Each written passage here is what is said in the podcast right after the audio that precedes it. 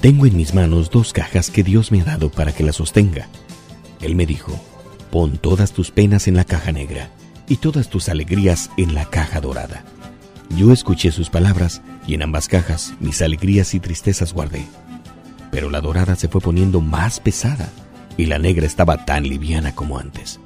Con curiosidad, abrí la caja negra para saber por qué seguía tan liviana y encontré en el fondo de la caja un hueco por el cual habían caído todas mis tristezas. Mostré a Dios el hueco y reflexioné en voz alta. Me pregunto, ¿dónde habrán ido mis penas? Él me sonrió. Hijo mío, todas tus penas están conmigo. Le pregunté, Señor, ¿por qué me has dado dos cajas? ¿Por qué la dorada y la negra con un hueco?